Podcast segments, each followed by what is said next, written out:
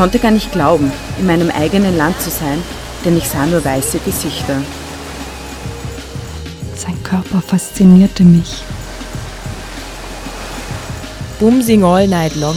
You understand? Sind wirklich die Frauen, die jungen Frauen, die, die Männer freiwillig in der Prostitution oder sind sie zwangsweise? Vers le Sud, Welcome to Paradise. Männlicher und weiblicher Sextourismus im Visier. Ein Feature von Eva Gutensohn.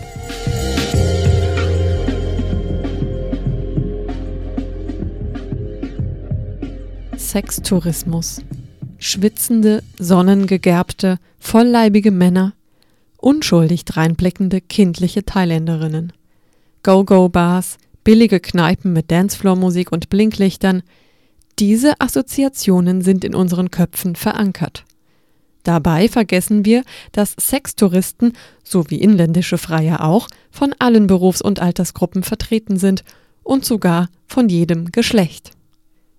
Sextourismus ist jede Form von Tourismus, bei der Reisende materiell belohnte Kontakte mit lokalen Partnerinnen haben. Diese Kontakte sind per Definition sexueller Natur, müssen sich aber nicht darauf reduzieren. Es geht also nicht nur um die reine Prostitution, auch partnerschaftsähnliche Verbindungen gelten als Sextourismus, sofern Bezahlung im Spiel ist. Männer gehen dabei eher in den Osten, Frauen in den Westen – Männer nach Thailand oder die Philippinen, Frauen in die Karibik oder nach Afrika. Der Sextourismus wandelt dabei auf dem schmalen Grat zur Kriminalität. Menschenhandel, Zwangsprostitution, Kindesmissbrauch gehören nicht selten zum Geschäft. In Thailand zum Beispiel ist jede Form der Prostitution landesweit illegal. Kaum zu glauben, dass Städte wie Pattaya wie ein einziges Bordell wirken. Schon am Flughafen in Bangkok sieht man fast keine alleinreisenden Frauen, dafür umso mehr alleinreisende Männer. Billiger, unkomplizierter Sex, anonym, meist ohne Kondom, ausgefallenere Sexpraktiken bis hin zum Ausleben seiner eigentlichen Homosexualität oder pädosexuellen Neigung. Im Süden ist vieles möglich, low budget, all inclusive.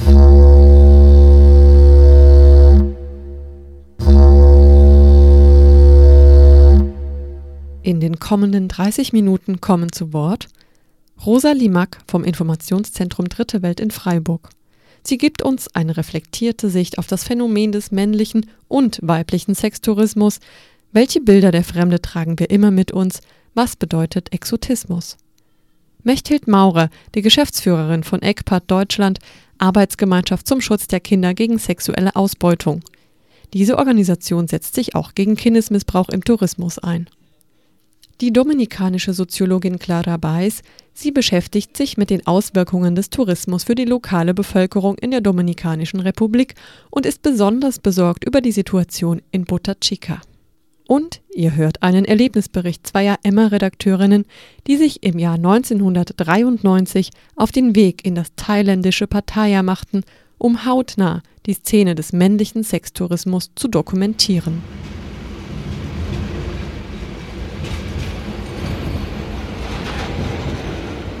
Wir sitzen im Intercity von Köln nach Amsterdam und sind dabei, zwei Lebensläufe aus Halbwahrheiten zu schmieden. Von Amsterdam aus wird's im Flugzeug nach Bangkok gehen und von da aus weiter nach Pattaya. In das Zentrum des Sextourismus, in das Bordell des Westens, wie das einstige Fischerdorf weltweit genannt wird. Wir fahren mit gemischten Gefühlen. 1989 wurden in Pattaya 150 Touristen umgebracht, lese ich Bettina Bibbernd aus dem Reiseführer vor. Zuhälter bedrohten ein Fernsehteam. Bettina guckt ironisch. Kriegst du kalte Füße? Ja.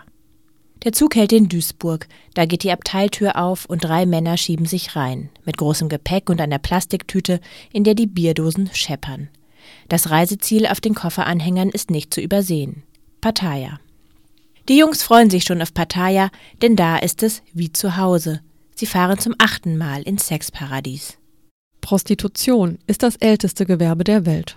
Tourismus dagegen hat sich erst im 20. Jahrhundert für die Massen erschlossen. Schon im Kolonialreich gab es sexuelle Verhältnisse mit ausbeuterischen Machtstrukturen. Der moderne Prostitutionstourismus etablierte sich endgültig im Zuge des Vietnamkrieges, als US-amerikanische Soldaten ihre Urlaube in Thailand und auf den Philippinen verbrachten, außerhalb der Kampfzonen, auf Staatskosten, versteht sich. Diese Strukturen blieben bestehen, die Militärbasen gingen in Sextourismusgebiete über. Heute gibt es in Thailand, den Philippinen und Indonesien rund 100.000 Sexarbeiterinnen. Zwangsprostitution zur sogenannten Stärkung der Armee gab es auch schon vorher, so wie im Zweiten Weltkrieg mit den sogenannten Trostfrauen. Zu Hunderttausenden wurden Frauen aus Südostasien vom japanischen Militär in Bordelle verschleppt. Bis heute kämpfen überlebende Trostfrauen in Südkorea um Anerkennung und Wiedergutmachung.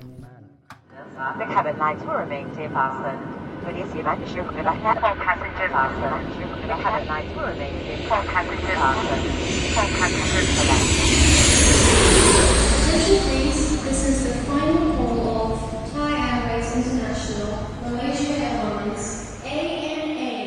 Nach über 24 Stunden im Zug, im Flugzeug und im Bus endlich Ankunft am Ziel. Riesige weiße Männer mit zarten Thai-Frauen am Arm strömen aus dem Portal unseres Hotels. Aber keine einzige weiße Frau. Bettina und ich knuffen uns begeistert in die Seite. Wir haben unsere Wahl gut getroffen. Laut Katalog ist The Cottage für Familien nicht geeignet. Und wirklich, diese Hütte ist ein Bumshotel. Die Empfangsdame blickt kühl, aber wir haben reserviert für B. Flittner und C. Filter per Fax. Wir legen die Bestätigung auf die Theke direkt neben das Schild, das Frauen, die in den Zimmern der Gäste übernachten, befiehlt, unaufgefordert die Identitätskarte vorzuzeigen. Die Dominikanische Republik wird als sexuelles Paradies vermarktet. Außerdem werden von hier aus Frauen für die Sexarbeit in andere Länder exportiert.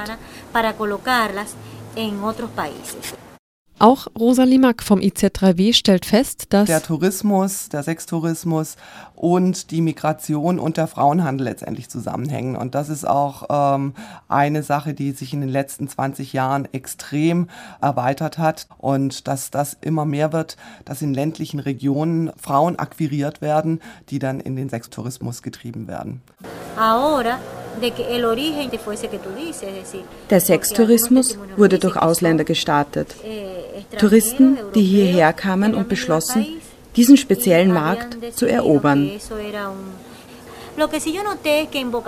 Die meisten der kleinen Hotels sind im Besitz von Ausländern. Viele davon haben einen entsetzlichen Ruf. Diese Hotels sind nichts für Familien. Dort gehen männliche Touristen mit Prostituierten hin.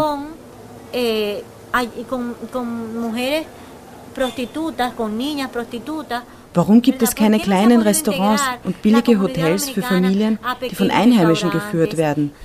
Warum ist die lokale Bevölkerung nicht in die Tourismusentwicklung integriert?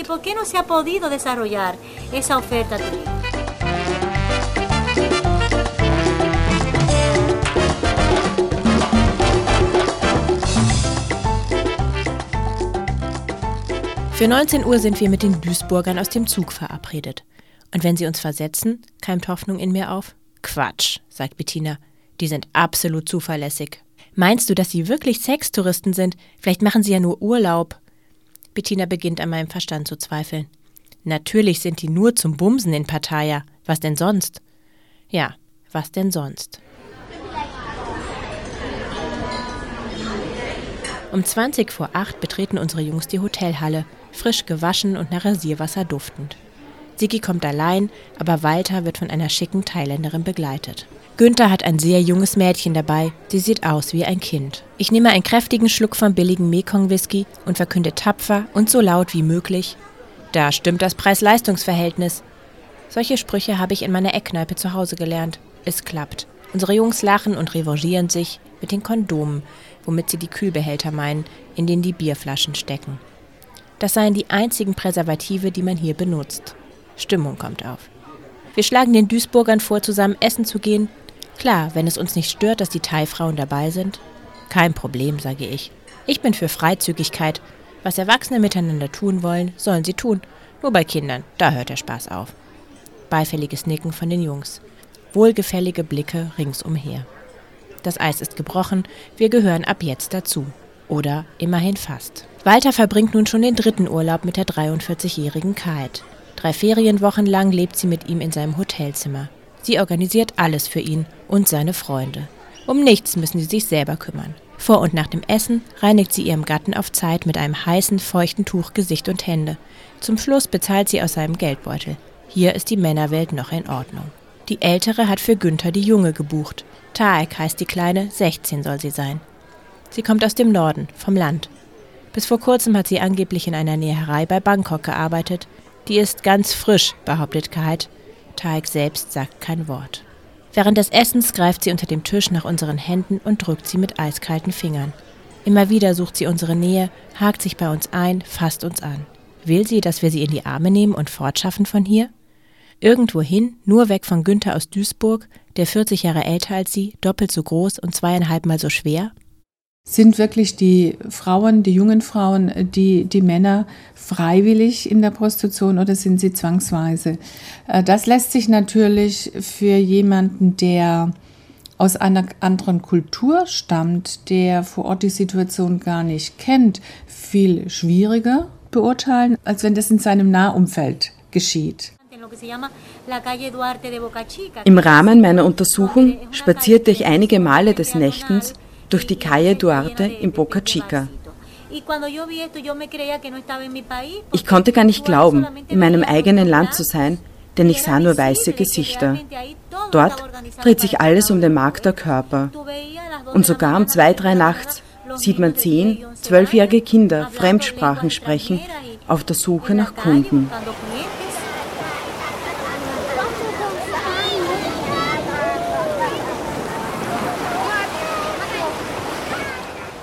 Wir haben so eine Gruppe von hedonistischen Tätern, die ja, die einfach was Neues ausprobieren wollen, so wie sie im Swinger Club sind und gerne mal zu zweit, zu dritt oder zu viert Sexualverkehr ausprobieren, sind sie irgendwo unterwegs und man sieht äh, auf der Leinwand im, im Rotlichtmilieu dort. Man könnte es ja auch mal ausprobieren, wenn man mit einem jüngeren Mädchen mal ausprobiert, das unter 18 ist oder auch mit Jungs. Also das ist eher so das touristische Beuteverhalten. Also immer was Neues, ein neues Souvenir mal auszuprobieren, was noch nicht da war und weit ab von zu Hause ohne soziale Kontrolle. Da gibt man sich schon mal eher so den letzten Kick, um noch mal was Neues mit nach Hause zu bringen. Das Bild von der Fremde ist für mich auch immer mit dem Bild von der fremden Frau ganz oft geprägt, weil die meiste Werbung funktioniert auch über Frauen und Frauenkörper. Und dieser Blick kommt für mich einfach ganz klar aus der kolonialen Vergangenheit Europas wo die Fremde mit der wilden Frau, mit dem jungfräulichen Land, das entdeckt werden will und erobert werden will, oder in die Fremde, in die eingedrungen werden muss. Das ist so ein ganz großer Topoi aus der kolonialen Erzählung. Und das funktioniert für mich bis heute.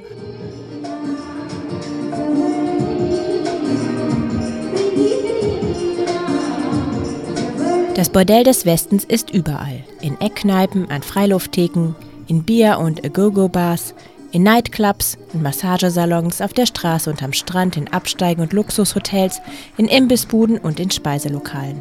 Die ganze Stadt ein Puff. Für eine Million Männer im Jahr. Wir werden auch angefasst, nicht nur von Bettlern und Händlern, auch Prostituierte greifen zu. Es ist Anfang März, die Saison klingt aus, Männermangel in Pattaya. Die Mädchen müssen Geld verdienen und so manch eine scheint lieber einer Frau Dienste zu leisten als den weißen Herren.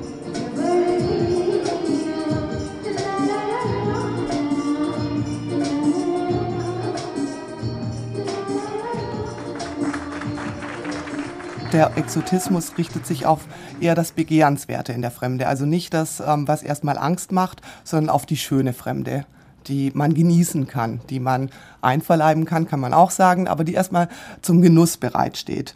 Und der Genuss ist da zum einen sexuelle Stimulanz, schönes anderes Essen, also das kennen wir alle, oder folkloristische Elemente. Am nächsten Morgen sonnt Papa sich am Pool vor unserem Bungalow.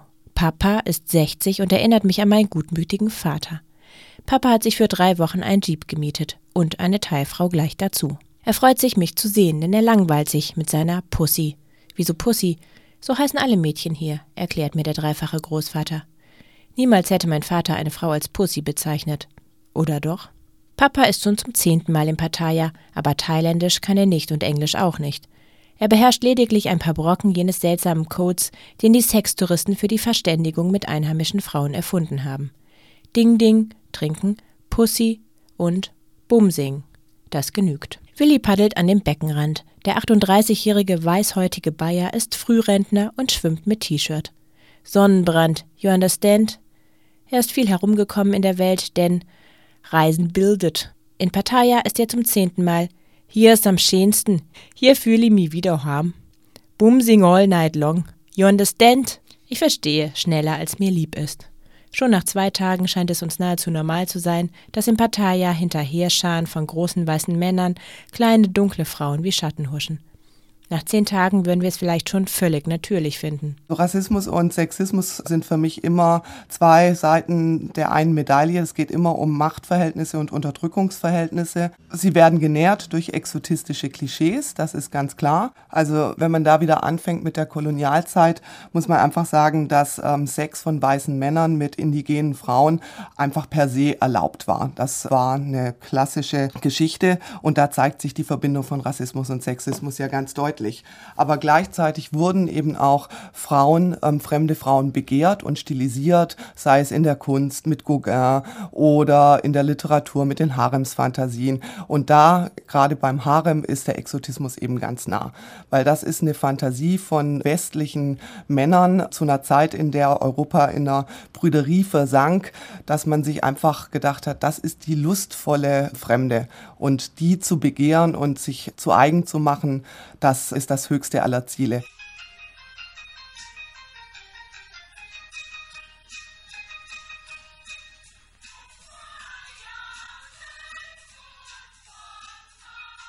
Das sind arme Mädchen hier, erklärt mir Sigi. Die kommen aus dem Norden. Die werden von ihren Eltern verkauft. Die müssen Geld für ihre Familien ran schaffen. Sigi scheint Durchblick zu haben. Ja, aber du und deine Freunde, ihr profitiert doch davon. So ist das eben, seufzt Sigi. Volker 44 ist zweimal geschieden und hat drei Kinder. Typ moderner Manager, der auf Teamgeist setzt. Er klagt darüber, dass die jungen Thai-Pussys ihm unten herum viel zu eng sind. Vier habe ich in einem Urlaub zerrissen. Seither kauft er sich nur noch ältere. Volker wird von Whisky zu Whisky mitteilsamer. Seine Gebrauchseinweisung für Pattaya. In der ersten Woche ziehe ich sechs Stück durch. In der zweiten und dritten hole ich mir eine feste. Bei den festen Pussys empfiehlt es sich, er senkt seine Stimme, weil seine derzeitige zwei Liegen weitersitzt, sie in der Hoffnung zu wiegen, dass sie irgendwann einmal geheiratet werden. Das wirkt motivierend. Man verspricht ihnen den Himmel und sie glauben's. An irgendwas muss der Mensch ja glauben. Klaus tritt auf, ein jungenhafter Fünfziger. Er ist Volkers bester Freund und wir finden es sympathisch, dass er seine Dauermietfrau gut behandelt. Jetzt wird's gemütlich. Reinhard zeigt Fotos von zu Hause, eine Fabrik in schöner Landschaft, sein Sohn vor einem roten Sportwagen, eine gepflegte Dame in einem eleganten Sommerkleid. Meine Frau denkt, gesteht Reinhard, dass ich auf einer Messe in Bangkok bin. Dreimal ist sie an Krebs operiert worden. Mit der darf ich nicht mehr. Darum hat er sich eine neue Frau gebastelt, die der alten gleicht. Seine Pussy sah ihm anfangs zu nuttig aus, ein richtiger Schminkkasten. Da sind die Freunde zusammen in die Stadt gegangen und haben sie eingekleidet. Jetzt hat Reinhard auch in Thailand eine Dame, wie zu Hause. Wie zu Hause. Dieses Lob kommt fünf Sternen gleich. Es rangiert hoch oben auf der Komplimente-Hitliste von Sextouristen in Pattaya. Nur zu Hause hakt die Sache seit ein paar Jahren. Die Frauen aus Österreich, vertraut uns Konstantin 36 aus Wien beim Frühstück an, wollen einen Beruf und ein Auto. Kochen, waschen und putzen wollen sie nicht. Das ist hier ganz anders. Den Beweis dafür liefert er prompt. Er führt uns in seinen Bungalow und öffnet die Tür zum Bad.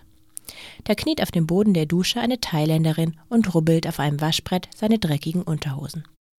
Also das hat, finde ich, sehr viel mit dem Frauenbild speziell von der asiatischen Frau zu tun, dass diese nämlich fügsam und unterwürfig und gefügig ist.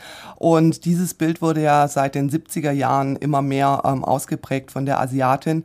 Die Männer konnten dann natürlich ähm, auf ihren Reisen in Asien das erleben, was sie hier im Zuge der Frauenemanzipation zunehmend verwehrt bekommen haben. Aber zum anderen muss man dann eben auch sehen, dass es eine ganz, ein ganz anderes Konzept von Sextourismus war. Es war nämlich meistens eine, nicht ein One-Night-Stand oder eine Nacht mit einer Prostituierten, die bezahlt wurde und dann ging man zur nächsten, sondern die Männer konnten noch was anderes ausleben, nämlich der Wunsch nach einer Beziehung im Urlaub. Also es wurde ganz häufig einfach, den ganzen Urlaub wurden die Männer von einer Frau begleitet, die dann gemäß diesen Klischees immer für den Mann zur Verfügung war, keine Widerworte äußerte und das wurde ganz schnell der asiatischen Kultur als Merkmal zugeschrieben, was aber eher ein ökonomischer Zwang war, weil die Frauen und deren Bewacherinnen, Freier, wie man das sagen soll, einen gewissen Obolus bekommen haben und die Frauen aber auf Geschenke von den Männern angewiesen waren, um zu überleben.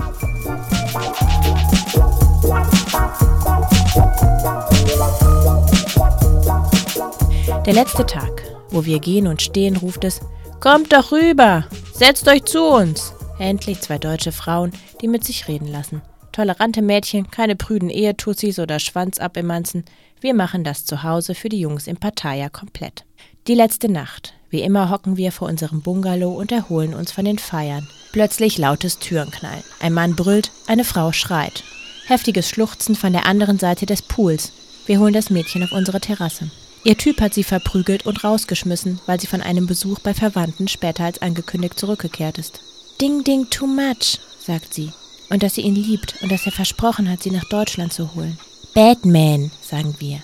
Yes, Batman, heult sie. Young men are bad men. Old men are good men. Young men are cruel.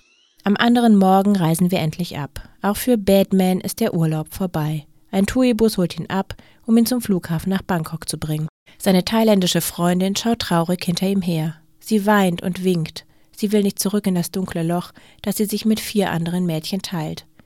Sie will nicht wieder von vorne anfangen, sich nicht an einen neuen gewöhnen, nicht wieder bangen müssen, ob es a bad man or a good man ist. Sie will nicht mehr vertrieben werden nach drei Stunden, drei Tagen oder drei Wochen. Dass er den Mädchen den Himmel verspricht, weil der Mensch an etwas glauben muss, hat Volker vor ein paar Tagen gesagt. Diese Frau glaubt an nichts mehr, wenigstens für den Augenblick. Langsam wie eine Kranke geht sie die Second Road hinunter, noch zarter als sonst sieht sie aus, zerbrechlich und schutzlos. Die Plastiktüte in ihrer Hand enthält alles, was sie besitzt. Und auf dem Rücken ihres billigen T-Shirts leuchtet der Satz They call it Paradise.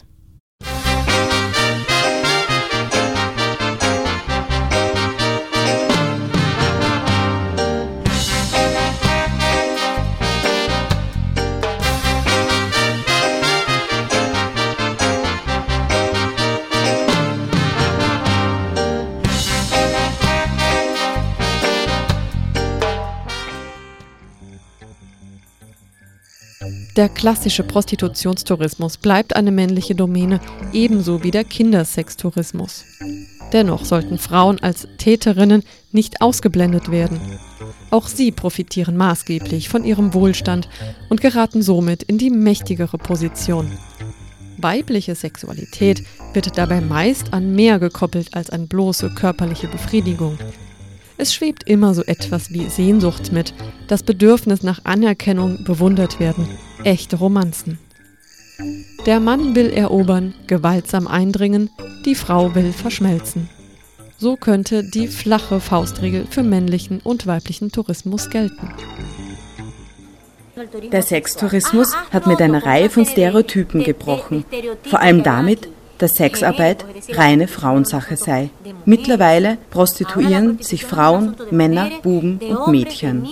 Es gibt da einen Film, den ich sehr schockierend fand, den habe ich mal gesehen, der heißt In den Süden und es geht um eine amerikanische Professorin, die eben schon seit Jahren nach Haiti fährt und dort sich einen Latin Lover eben herangezogen hat, den sie mit 15 am Strand verführt hat.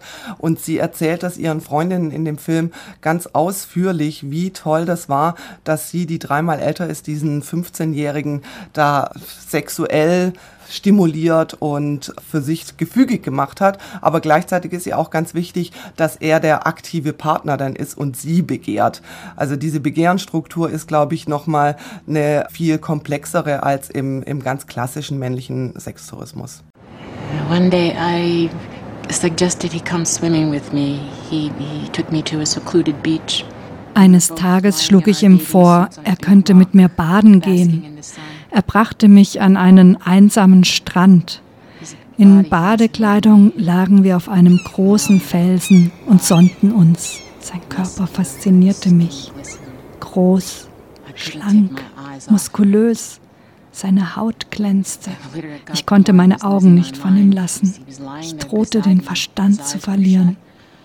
Er lag da so neben mir, seine Augen waren geschlossen. Ich erinnere mich an jede meiner Bewegungen, als sei es gestern gewesen. Ich legte meine Hand auf seine Brust, Legbar öffnete seine Augen, um sie sogleich wieder zu schließen. Das ermutigte mich und ich bewegte meine Hand körperabwärts. So eine weiche, junge Haut. Er war regungslos und ich schob zwei Finger unter seine Badehose und berührte seinen Schwanz. Fast sofort begann er hart zu werden, in meiner Hand zu wachsen. Seine Arme lagen neben seinem Körper. Er atmete schwer, aber sehr regelmäßig. Ich sah mich um, niemand schien zu kommen. Und ich warf mich auf ihn. Ja, ich warf mich sprichwörtlich auf ihn. Es war so gewaltig, ich konnte nicht aufhören zu schreien. Mit meinem ersten Orgasmus. Ich war 45. It was my first orgasm. And I was 45.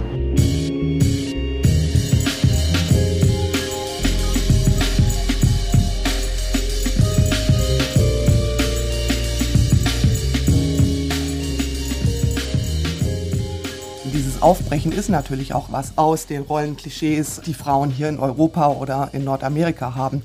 Deswegen geht man gerne in dritte Weltländer und, und ist alleine unterwegs auf abenteuerlichen Pfaden. Das Paradox ist aber gerade zum Beispiel, wenn man sich den weiblichen Sextourismus, also den Sextourismus von Frauen anschaut, dass sie dann ganz oft natürlich sagen, ich will den Latin Lover oder den African Lover, weil er A, agil ist und männlich und und schwarz vor allen Dingen. Das spielt auch eine große Rolle bei ähm, diesen Bildern. Aber auch sie wollen diesen männlichen fremden Körper eben auch unterwerfen und ihn sich zu eigen machen, ihn sozusagen zähmen.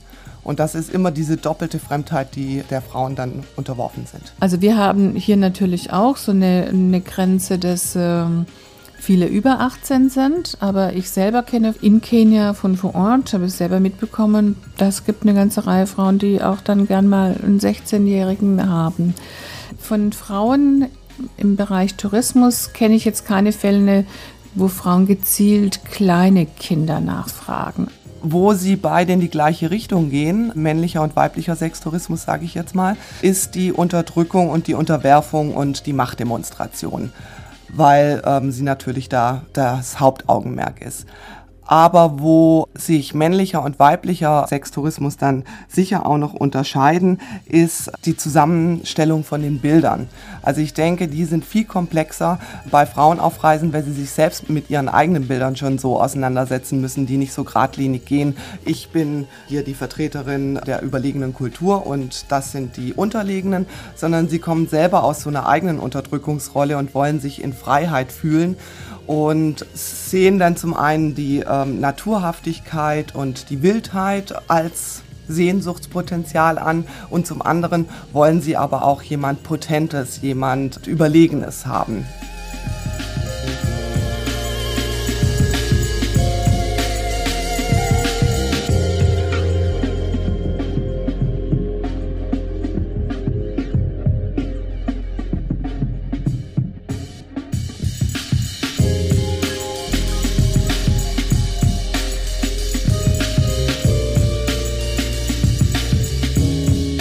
Vers le Sud, Welcome to Paradise? Männlicher und weiblicher Sextourismus im Visier. Ein Feature von Eva Gutensohn. Die Autorin bedankt sich besonders bei Anna Trautwein, Birgit Huber, Mechthild Maurer, Clara Beis und Rosalie Mack ich bin mir einfach ganz sicher, dass man sich über Fremdheitsbilder und die eigenen Stereotype, die man auf Reisen mit sich bringt, immer im Gepäck hat, dass man die angucken soll und dann kommt man auch immer mehr an die Wurzel ähm, von solchen Fantasien, die man hat in Bezug auf fremde Frauen oder fremde Männer, wenn es um weiblichen Sextourismus geht.